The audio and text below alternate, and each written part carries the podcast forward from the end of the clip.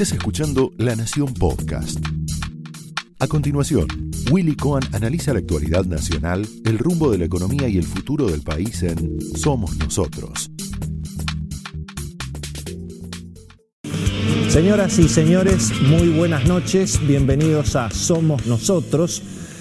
Bueno, la Argentina política, la Argentina económica sigue inmersa en una importante incertidumbre, no hay novedades concretas ni del acuerdo con el Fondo Monetario, mucho menos que se esté trabajando en un plan para contener un poco la inflación, para frenar la devaluación permanente de la moneda, la caída en el poder adquisitivo.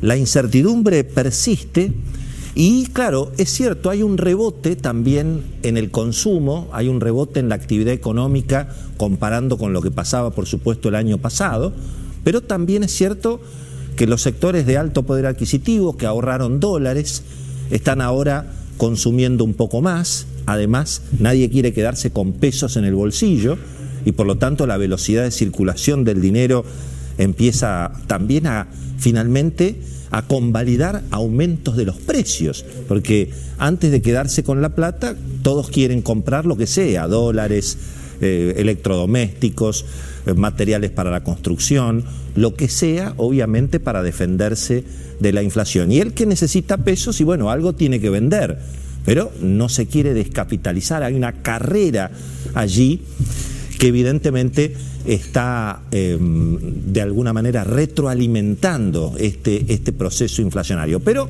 nadie arriesga mucho, no, no hay inversión. La, la, actividad económica en términos de la capacidad de producción sigue, sigue bastante estancada, los precios de los inmuebles están todavía deprimidos, porque en definitiva, claro, para la economía y sobre todo para, para el sector financiero, para las inversiones, hay algo peor que lo malo, que es lo incierto.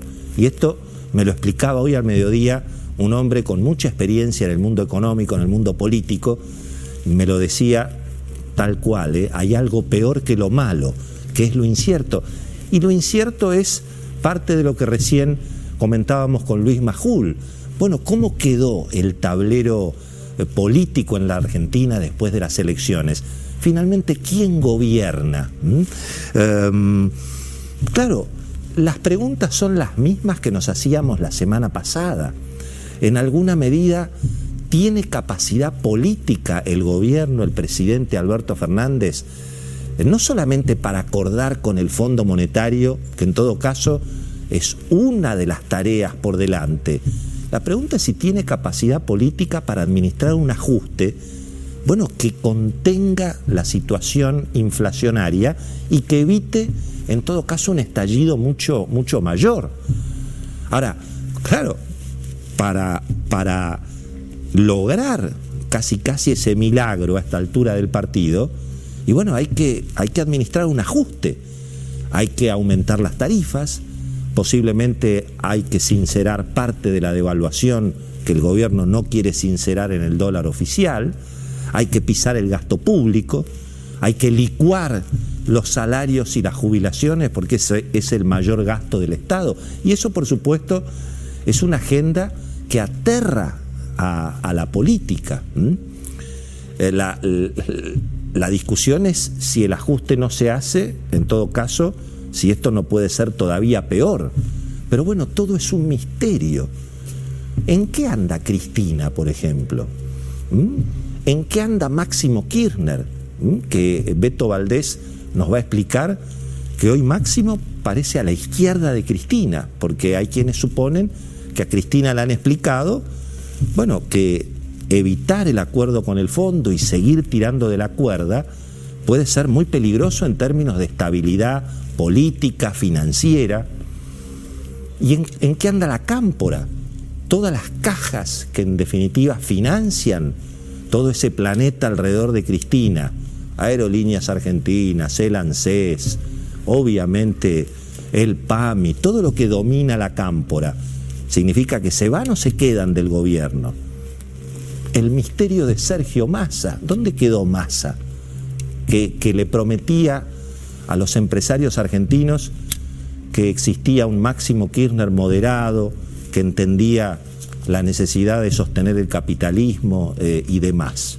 Los gobernadores, los intendentes, el establishment político que teóricamente le pide a Alberto que gobierne, que acuerde con el fondo, nadie quiere líos, pero va a tener capacidad el, presidente en este sentido. También el presidente es un misterio, que va y viene. Finalmente se dio también lo que decíamos aquí antes de las elecciones.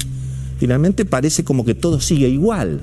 Alberto va, viene, em, no se sabe si gobierna Feletti, no se sabe si gobierna Guzmán hay, todo un desorden donde en definitiva al mismo tiempo las señales que se dan es que viene más Estado. Se estatizaron, por ejemplo, las exportaciones de gas a Chile. En, evidentemente un, sector que sigue controlando el ala izquierda del gobierno, todo lo que tiene que ver con energía. Hoy el ministro de Economía volvió con que la solución argentina es más impuestos, con esta cuestión de que, bueno, no se va a hacer el ajuste por el lado del gasto, sino que, bueno, se van a seguir aumentando los impuestos. Y bueno, y por supuesto el intervencionismo económico, los controles de precios, que en alguna medida esa tragedia que significó la intervención de Guillermo Moreno en el mercado de la carne, que destruyó el stock ganadero de la Argentina, que después además generó una escalada en el precio de la carne por falta de mercadería. Toda esa experiencia, toda esa tragedia parece volver ahora en tono de comedia, ¿no? Porque esto del control de precios por un weekend, ¿eh? el, el congelamiento del precio de la carne por un fin de semana. En 35 años de hacer periodismo económico, nunca vi en mi vida semejante tontería, francamente, ¿no? Porque al mismo tiempo todos sabemos lo que cuesta y lo que ha costado este fin de semana el, kilo de carne, ¿no? Eh, ahora, claro, mientras que, mientras que todo esto es un desorden, lógicamente las reservas del Banco Central ya están al límite, el riesgo país está en niveles récord, hoy otra vez 1.820 puntos, y el dólar cotiza entre 200 y 220 pesos. Ese es el costo que se está pagando de una política que, bueno, que está en sus temas, que no advierte, digamos, el, las alarmas económicas que están sonando, y en este contexto, y en este contexto reapareció dramáticamente la violencia política en la Argentina que por supuesto viene a complicar todo el escenario si era, si era necesario complicarlo todavía más. Hemos asistido a un atentado terrorista contra un medio de comunicación, lo que el ataque contra el edificio de Clarín, en el marco de una escalada de amenazas verbales muy, muy impactantes en los últimos meses desde Aníbal Fernández contra Nick, Mario Ishi, que decía que el pueblo se iba a levantar contra los medios, el gobernador Jorge Capitanich pidiendo regular a los medios de comunicación, el ex ministro Goyán, ayer lo vi por televisión, culpando al periodismo de inclinar la cancha y obviamente justificando de esa manera la derrota electoral, y el propio Alberto Fernández que se presentaba justamente antes como un defensor de, las libertades. Aquí no, no se trata de una cuestión corporativa, no es un problema solo de un ataque a los periodistas. Estamos hablando de la libertad de todos, estamos hablando en definitiva de la convivencia en un país que ha sufrido enormemente la violencia política. Ahora, ¿la respuesta es un tuit? Yo, yo soy muy respetuoso de las redes sociales, creo que son realmente maravillosas, disfruto muchísimo, participo. Ahora, tanto en el oficialismo como también en la oposición, me parece que lo que está pasando en la Argentina merece algo más que un tuit, independientemente del contenido de esos tweets. ¿no? El presidente que habló de un episodio, hubo un ataque que creo que no tiene antecedentes por lo menos durante la vida democrática de la Argentina, nunca ocurrió, incluso durante la anterior etapa del kirchnerismo, los ataques a los medios, pero digamos, ir a los hechos, un comando terrorista moviéndose con toda impunidad, tirando bombas Molotov, eso no se, no se había visto hasta ahora. Y estamos en una escalada de violencia política que se va consolidando, hemos visto lo que pasó otra vez en el sur argentino, hemos visto lo que está pasando en Rosario, donde hay evidentemente, bueno, un escenario de violencia política narco para extorsionar, desde luego, a la política, a las instituciones, y ni hablar el estado de violencia en el conurbano bonaerense, en la zona sur, obviamente, de la, de la ciudad de Buenos Aires.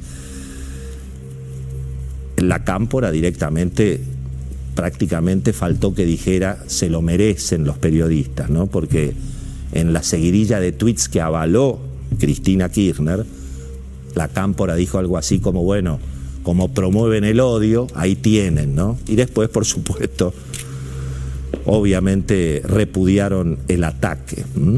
Y la oposición, ni siquiera una conferencia de prensa, ¿no? También todos por Twitter, como para, como para cumplir, total, hacer un Twitter es es un teléfono, ¿no?